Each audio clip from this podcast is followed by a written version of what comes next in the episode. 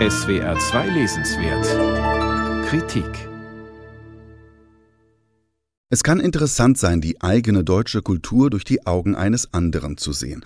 Warum also nicht durch die des koreanischen Science-Fiction-Autors namens Kim Ho-yeon, der sich für deutschen Fußball, Fachwerkhäuser und Goethes Faust begeistert?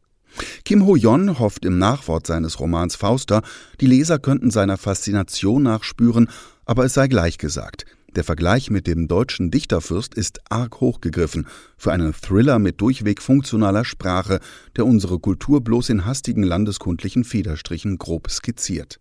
Das ideenreiche Szenario hingegen ist packend und beginnt erst einmal in Korea.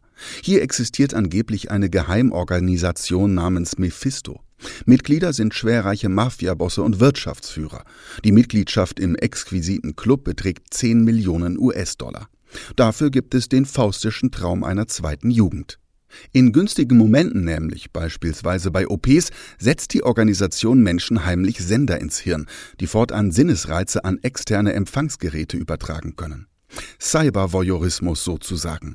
Ein hochtechnologischer Blick durchs Schlüsselloch für die meist älteren Mephisto-Verschwörer, die jeweils einen Menschen auf Lebenszeit buchen und den Alltag von Studentinnen, Jungpolitikern oder Indie-Musikern miterleben. In ihrem Geheimclub wetten sie sogar darauf, welche jungen Menschen es im Leben am weitesten bringen werden, und manchmal helfen sie dann sogar ein bisschen nach. So geht es auch der Hauptfigur Jun Sok, Stürmer in einem Fußballclub in Seoul. Für ihn wird 2022 offenbar der größte Traum eines jeden koreanischen Kickers wahr. Ein Wechsel in die deutsche Bundesliga steht an. Über manche karrierefördernde Fügung im Leben hat sich Jun Sok noch nicht weiter gewundert bis er nach einem Autounfall im Krankenhaus aufwacht. Vor ihm eine mysteriöse Frau namens Hejin, die erklärt, er sei Opfer der Organisation Mephisto.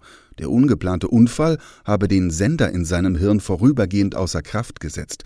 Jun Sok könne die Hintermänner von Mephisto daher nun unerkannt jagen. Hejin will dabei helfen, denn sie hat noch eine eigene Rechnung mit Mephisto offen. So beginnt schon Zock eine twistreiche Jagd, die von Seoul eben bis zu den Fachwerkhäusern am Frankfurter Römer, also zum Showdown in Deutschland führen wird. Denn just in Goethes Geburtsstadt, erfährt man später, wurde die Firma Mephisto vor Jahrzehnten gegründet. Kim Ho-yeon macht die literarischen Bezüge bisweilen ein bisschen zu überdeutlich klar. Die bewusstseinsgehackten Menschen heißen Fauster, ihre Herren Fausts, mit der Firma schließen sie einen Faustian Contract. Das Szenario erhält obendrein ein zweifelhaftes Geschmäckle, wenn wir lernen, dass Mephisto von Leuten mit jüdischen Namen wie Hannah Tennenbaum und Simon Goldberg gegründet wurde. Die sammeln bei den geheimen Eliten Geld ein, ziehen die Strippen im Hintergrund und nisten sich in den Köpfen anderer ein wie, Zitat, Blutsauger. Kim Ho-yeon kriegt noch gerade die Kurve, wenn er gen Schluss eine einzigartige Wolte serviert, in der den Opfern ein wenig Gerechtigkeit widerfährt. Von Seiten der uralten Hannah Tennenbaum, die damit glücklicherweise mehr ist als eine hochproblematische Parasitenfigur. Das alles ist ziemlich abgedreht und die Handlung ist leider zu rasant, als dass sich das Innenleben der Figuren dabei wirklich entfalten könnte. Vor allem Jun Sok bräuchte eigentlich Tage, um die Ungeheuerlichkeiten, die er erlebt, zu verarbeiten. Unsere Willensfreiheit, unsere Kontrolle über unser Leben, unsere Individualität, all das scheint begrenzter, als wir glauben. Diese Erkenntnisse der jüngeren Soziologie, Psychologie sowie Hirnforschung verarbeitet Kim Ho-yeon zu einer stylischen Dystopie. Da wundert es nicht, dass das Buch von der aktuell sehr erfolgreichen koreanischen Filmindustrie schon als Serie verfilmt wird.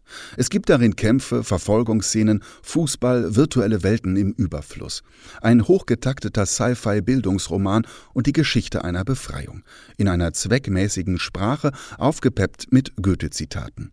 Wer jedoch eine vertiefte Auseinandersetzung mit dem Faustmythos oder mit einer durch internationale Augen vermittelten deutschen Kultur sucht, wird ein wenig enttäuscht. Kim Ho-yeon, Fauster, aus dem Koreanischen übersetzt von Kyung-hae Flügel. Das Buch ist im Golconda Verlag erschienen, 432 Seiten kosten 20 Euro